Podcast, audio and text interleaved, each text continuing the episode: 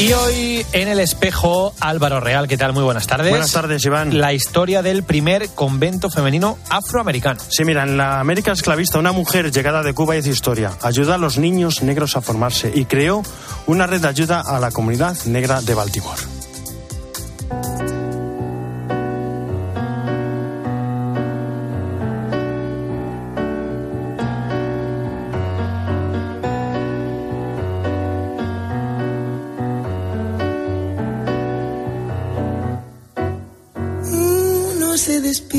Mary Elizabeth Lance fundó el primer convento femenino afroamericano. Mary nació en un mundo que no era el suyo. Las mujeres no podían votar, los negros no podían emanciparse. La esclavitud seguía vigente cuando esta mujer llegó a Baltimore a principios del siglo XVIII, porque Mary nació en Cuba, pero salieron de la isla para instalarse en Estados Unidos. Huían de la inestabilidad, tenía estudios y una gran educación. Pronto se dio cuenta de que su caso era algo raro porque aquellos hombres y mujeres libres a duras penas podían dar una buena educación a sus hijos. No existían escuelas públicas para niños de color. Y ella lo hizo. Abrió una escuela en su casa. Durante diez años mantuvo la escuela, pero tuvo que rendirse porque el dinero se le agotaba. Un reverendo le hizo una oferta. ¿Por qué no seguir su proyecto a través de una congregación? Las hermanas Obletas de la Providencia se convirtió en su casa. Se convirtió en la nueva hermana Mary Lange, la primera superiora general de la primera congregación afroamericana en los Estados Unidos. Creó un orfanato, una casa de apoyo a las viudas y amplió la escuela a esclavos adultos recientemente liberados. Cuidó de enfermos y heridos. Sobrevivió a la Guerra Civil Americana de 1860. Vivió hasta los 98 años y no dejó nunca de ayudar a los demás. La frase que ella siempre decía, nuestro único deseo es hacer la voluntad de Dios. Esta semana, Papa Francisco la convertía en venerable. Por eso, muchacha, no partas ahora soñando. el Jesús, aquí están, ¿cómo están? Muy buenas tardes. ¿Qué tal, Álvaro? la Buenas hermana tardes. Mary no tuvo miedo. No, no tuvo miedo y precisamente el Evangelio de mañana que sigue siendo el Sermón de la Montaña, el Señor empieza diciendo no tengáis miedo. El no tengáis miedo pues también es cuando dice no temáis cuando va caminando sobre las aguas o cuando también les dice paz a vosotros y les quita los miedos en la Pascua, en la resurrección. ¿Qué es lo que pasa? Que el Señor dice no tengáis miedo a los que matan el cuerpo que no pueden matar el alma, temed a los que matan ambas cosas. ¿Qué pasa? Que el Señor no descarta una cosa de otra, sino que va a la raíz saliendo al exterior. ¿Qué pasa a veces? Uno tiene una envidia, tiene un odio, tiene un rencor, tiene unas rencillas, tiene un pecado que te hace ese daño y no te da paz. Eso te va matando y te va minando incluso tu organismo y tu ser. Y al mismo tiempo el Señor dice, aquel que sea capaz de dar la cara por mí, yo también daré la cara por él. Mira, es muy difícil sacar la cara y yo diría que hoy en día lo que es más, lo que es muy difícil de, como raíz de todo esto es ser fiel a la palabra dada. Dios dice, te quiero y es fiel hasta el final. Nosotros somos fieles a la palabra dada con Dios y con los demás, pues ahí buena dejo el pregunta. interrogante. Muchísimas gracias. Hasta mañana, Jesús, adiós, hasta gracias, mañana. adiós. Começaste a chorar depois de rir. Fiz um belo jantar e vais dormir. Bueno, esta semana conocíamos los datos del último informe de ayuda a la Iglesia necesitada. Cristina Sánchez, ¿cómo estás? Buenas tardes. ¿Qué tal Álvaro? Pues vamos a hablar de libertad religiosa porque Ayuda a la Iglesia Necesitada ha publicado esta semana su informe anual que abarca desde enero de 2021 a diciembre de 2022. En este informe, la institución pontificia asegura que el 62% de la población mundial vive en países donde no se respeta la libertad religiosa.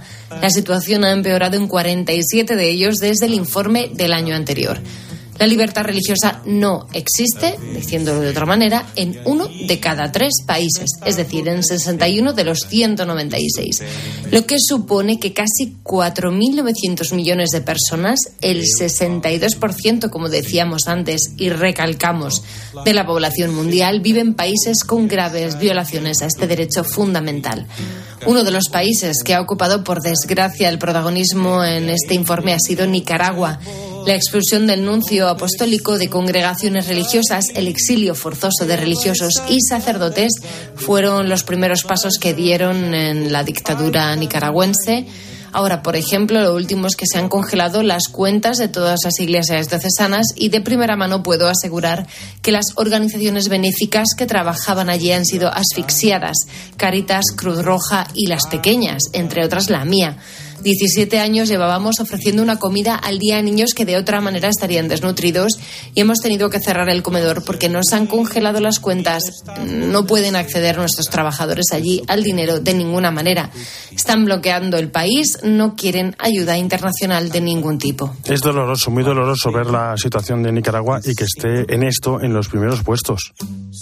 Pues sí, Nicaragua se ha integrado en la lista de los países con mayores violaciones a la libertad religiosa del planeta. Es el primero en todo el continente americano pero voy a darte en medio de tanta mala noticia una esperanzadora. Ayuda a la Iglesia necesitada ha aumentado sus socios en España y por tanto su capacidad de ayuda a estos hermanos perseguidos. Vamos a escuchar a la directora de comunicación de la institución, Raquel Martín. 5.702 proyectos se pudieron eh, costear el año pasado, en el 2022, gracias a la generosidad de tantos benefactores en todo el mundo. En España hemos subido más de un 11% en el número de nuevos amigos que se unen a nuestra aventura de socorrer, de apoyar, eh, de, mantener a esta iglesia marginada, discriminada y perseguida en todo el mundo. Son 3.138 nuevos benefactores los que hemos conseguido en este año 2022, en el año pasado.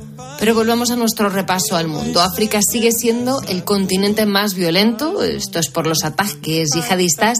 La mitad de los países categorizados con persecución son africanos, es decir, 13 de los 28 países de esta lista roja, los países más perseguidos. La expansión yihadista está especialmente focalizada en el Sahel en el lago de Chad, en Somalia y en Mozambique. El yihadismo, además, se está extendiendo a los países vecinos y sufren atentados de los terroristas en zonas de frontera. En el norte de Nigeria los cristianos sufren discriminación sistémica y este país es el más letal contra los bautizados. En Burkina Faso solo en 2022 se han producido 3.600 asesinatos terroristas y más del 40% del país está controlado por los yihadistas. Bueno, en Asia, eh, China y Corea del Norte continúan a la cabeza de los países más asfixiantes para conseguir el control estatal mediante vigilancia y represiones extremas hacia la población. Y el informe también llama la atención de lo que pasa en India, donde la persecución es cada vez más fuerte y se está imponiendo un nacionalismo étnico religioso muy peligroso y dañino contra las minorías. Nos escuchamos la semana que viene, Álvaro. Hasta la semana que viene. Muchas gracias, Cristina. Las 2 y 12, una hora menos en Canarias. ¿Cómo está pasando Papa Francisco el día de San Juan? ¿Estará descansando? Pues va a ser que no. Eva Fernández, ¿cómo está? Muy buenas tardes. Muy buenas tardes, Álvaro. Cuéntanos pues, cuántas, cuántas audiencias tuvo hoy el Papa. Bueno, pues, pues ha tenido nada más y nada menos que nueve audiencias y, y, eh, han sido tantas que, que, hasta se nos, ha, se nos ha estropeado la línea. Imagínate, la primera vez casi nueve años es que estamos hablando por teléfono de, de, de, de lo que está ocupado eh, el Vaticano. Pues ha sido mm, una mañana intensa. No olvidemos que hace una semana el Papa Mm, recibió el alta de su última operación. Y hoy entre, mm, entre las visitas que ha recibido eh, hay una en concreto en la que los eh, periodistas somos un poco protagonistas, aunque justo el Papa nos ha dicho que ese no es nuestro papel, el de ser protagonistas, porque el Papa ha recibido a, los, eh, a una delegación de un premio internacional de periodismo dedicada a un periodista mm, italiano y el Papa mm, les ha dicho, nos ha dicho que es necesaria esa mirada atenta que desde el corazón hace brotar las palabras mm, adecuadas para disipar las eh, sombras de un mundo que, que vemos que ahora mismo está cerrado y dividido. Em, pero por, por, lo tanto tenemos eh, una gran responsabilidad de decir no a las fake news y a esa retórica belicosa que manipula que manipula la verdad y, en concreto nos ha puesto el símbolo del cuaderno Álvaro un cuaderno un instrumento importante para un periodista un cuaderno un, cuaderno, un ordenador que nos recuerda la importancia de escuchar, ¿no? Sobre todo de, de dejarse traspasar por lo que sucede, porque el periodista nunca es un contable de la historia, sino más bien es una persona que ha decidido vivir sus implicaciones con participación, con compasión compasión. La palabra compasión la ha repetido el, el Papa varias veces Álvaro y luego mira ha estado en una mm, con una mm, eh, en una audiencia muy numerosa eh, del capítulo general de los eh, llamados como siervos del Paráclito que se dedican de forma especial a, los sacerdotes, a la formación de los sacerdotes. Em, y el Papa les ha animado a acompañar la vida espiritual de los, mm, de los sacerdotes sin tolerar la doblez, ¿no? Y, y les ha animado a que el Espíritu Santo les ayude a mirar a cada uno de ellos con los ojos de Jesús, con su amor y con su ternura. Pues bonitas palabras. Muchísimas gracias, Eva. Hasta mañana. un abrazo. Hasta mañana. Buen sábado a todos. Y ya en España, dos actos muy emotivos. La Catedral de Santa María la Real de la Almudena celebraba la solemne Eucaristía en acción de gracias con motivo de la finalización del ministerio episcopal del cardenal Carlos Osoro como arzobispo de Madrid. Así daba las gracias a Dios por estos años el cardenal Carlos Osoro. He recorrido en mi servicio desde el ministerio episcopal de norte a sur y centro de España. Obispo de Orense, arzobispo de Oviedo, arzobispo de Valencia y arzobispo de Madrid. Pido al Señor que me perdone todo lo que no me hizo dar testimonio claro de Él. Y a todos vosotros os pido misericordia. Quise pasar junto a vosotros haciendo el bien, pero sé que en algunas ocasiones no lo logré. Perdón, misericordia y gracias.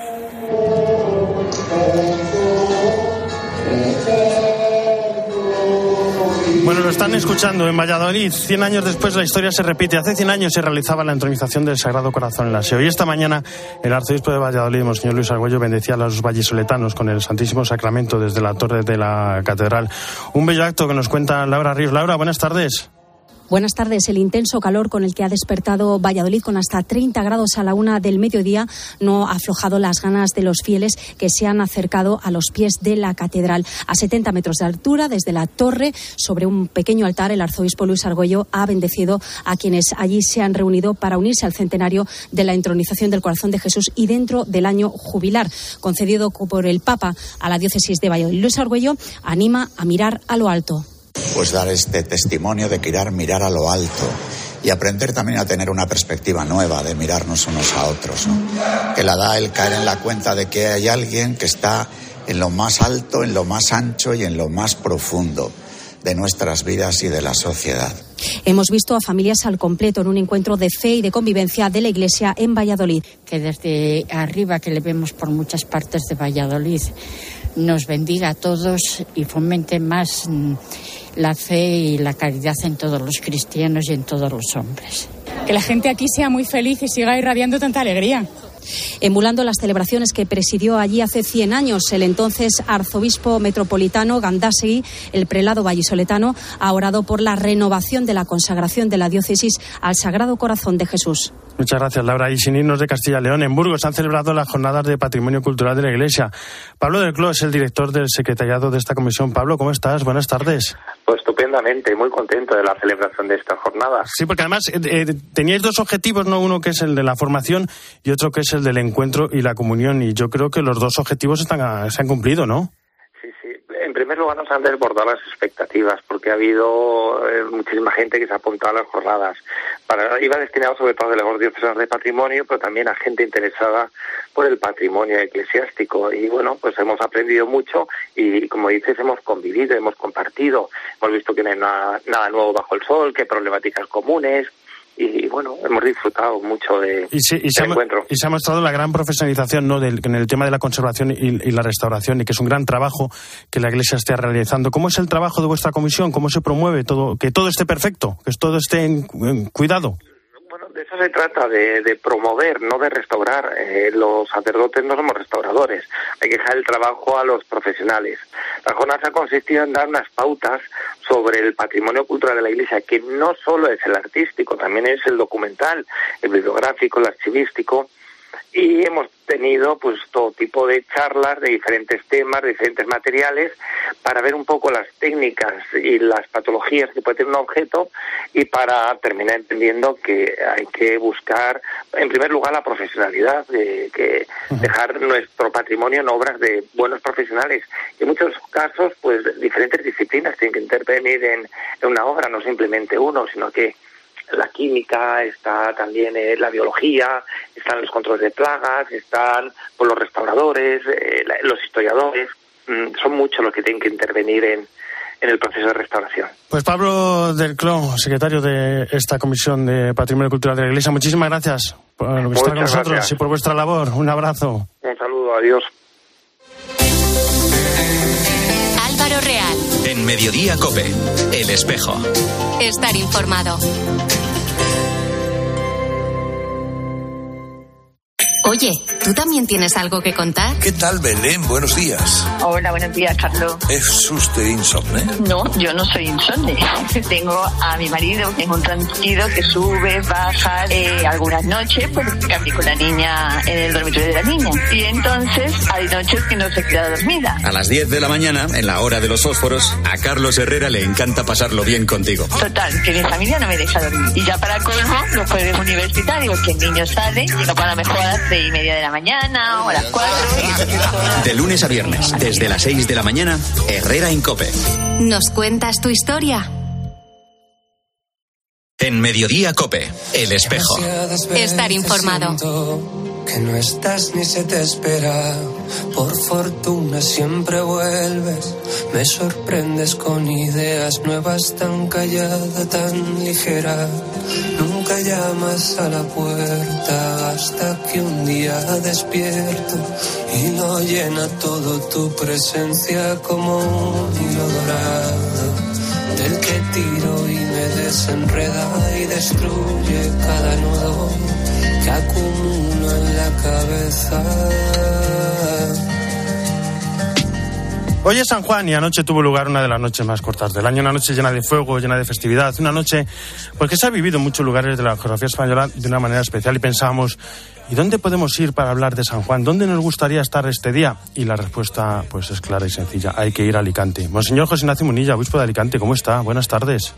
Muy bien, muy bien. Aquí hemos estado esta noche rodeados de hogueras. Ha sido algo impresionante. Eso quería preguntarle, ¿cómo está viviendo las fiestas de San Juan? Bueno, son ya mis segundas fiestas eh, y la verdad es que, bueno, pues impresionado, ¿no? Por ver cómo, cómo la, la cultura está impregnada de, de, signos cristianos, de esas ofrendas florales a la patrona, a la Virgen del Remedio, de, de esos signos, de esas hogueras en las que también se, se habla de ese precursor de Juan Bautista. Eh, la verdad es que hay una simbiosis, eh, una simbiosis entre fiesta, cultura y fe que llama poderosamente la atención. El otro día me, me, me preguntaba, me preguntaba anoche mi hija, dice, papá, ¿y, y, y por qué se queman, queman las cosas este día? ¿Y por qué, y por qué estas cosas? ¿Cuál es, cuál es el origen de esta fiesta? Bueno, vamos a ver. Eh, igual ya habría que distinguir dos cosas, ¿no? Una cosa es el, el, el, de dónde viene el fuego, el signo del fuego. La verdad es que es algo ancestral, pero yo creo que es, eh, que es bastante, bastante recurrente, o sea, bastante lógico pensar que aquí ha habido pues una, una, un lenguaje simbólico de la naturaleza que se ha convertido en una pedagogía para la fe. Me refiero al solsticio de verano y al solsticio de invierno, porque Jesús eh, se fechó, ¿no? Pues en el siglo IV el nacimiento de Jesús, el 25 de diciembre, muy pegadito al solsticio de invierno, y entonces allí se significa de alguna manera que cuando Jesús nace comienza el sol a ganarle terreno a la noche. ¿Eh? Jesús es el sol que nace de lo alto, ¿no?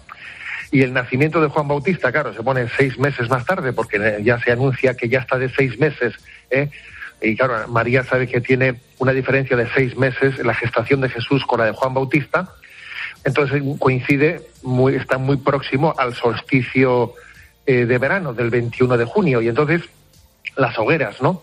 Las hogueras de, Juan Bautista son como una antorcha que se enciende en la noche, una antorcha que está buscando la luz del Señor que viene del sol. O sea, yo creo que aquí hay un lenguaje simbólico eh, jugando desde el hemisferio norte, ¿no? Con el solsticio uh -huh. de invierno, el solsticio de verano, que está mm, proclamando a Jesucristo como el sol que nace de lo alto, la luz del mundo, y a, y a Juan Bautista como su precursor, como la antorcha. Qué, bonita esa imagen, esa imagen no la había pensado yo, la imagen, la imagen de la antorcha, de ese anuncio, de, de la llegada del maestro, e, esa voz profética de, de San Juan, que qué necesaria es, bueno, siempre, pero también hoy, ¿verdad?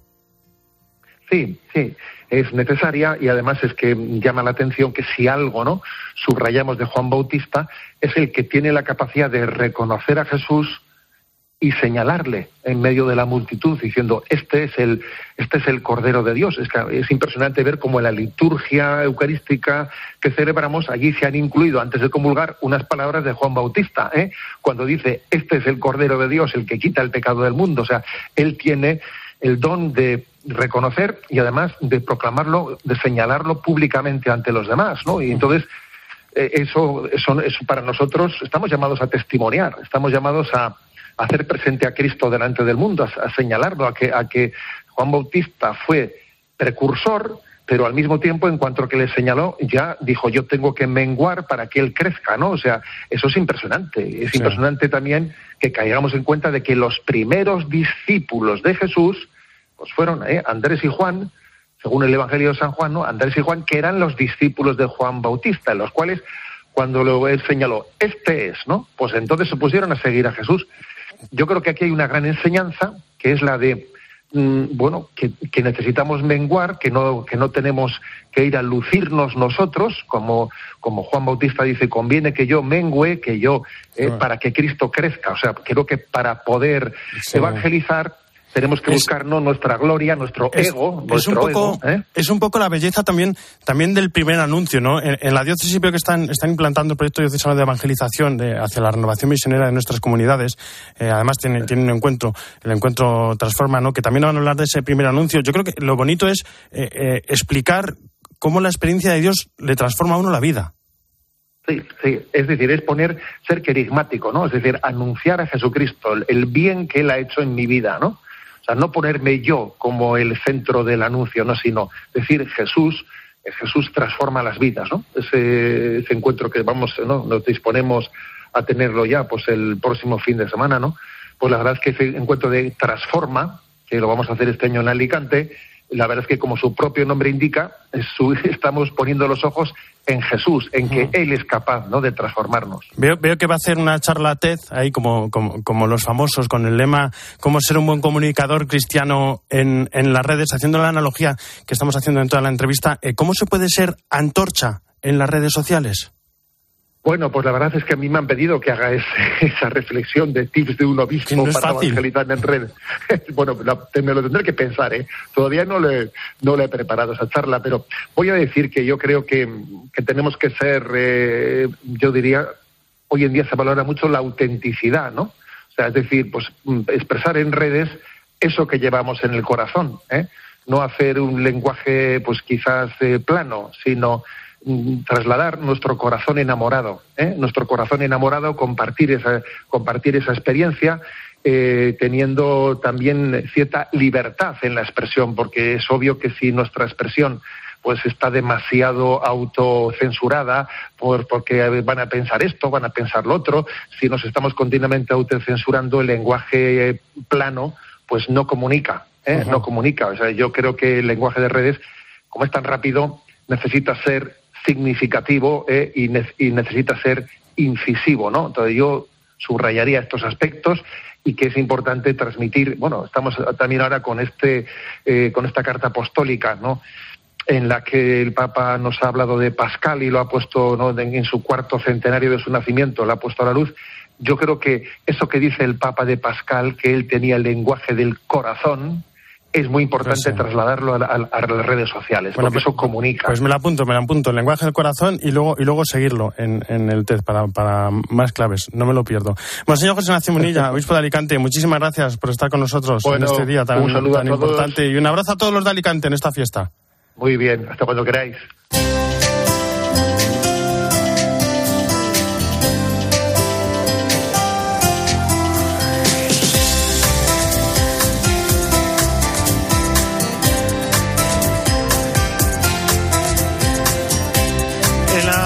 Producción Jesús Luis en el control técnico Cinta Molina y en control central José María Libula. Ya saben que el espejo no termina, sino que gira y ahora nuestro reflejo se abre hacia la información política nacional y hoy muy internacional, de la mano de Iván Alonso.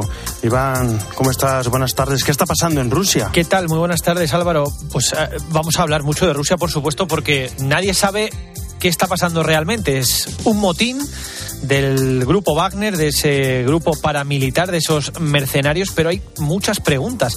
¿Hasta dónde van a ser capaces de llegar? ¿Qué supondrá esto en la guerra de Ucrania? ¿Cuál es la situación actual en Rusia tras esa rebelión? Lo contamos en este medio de Acope.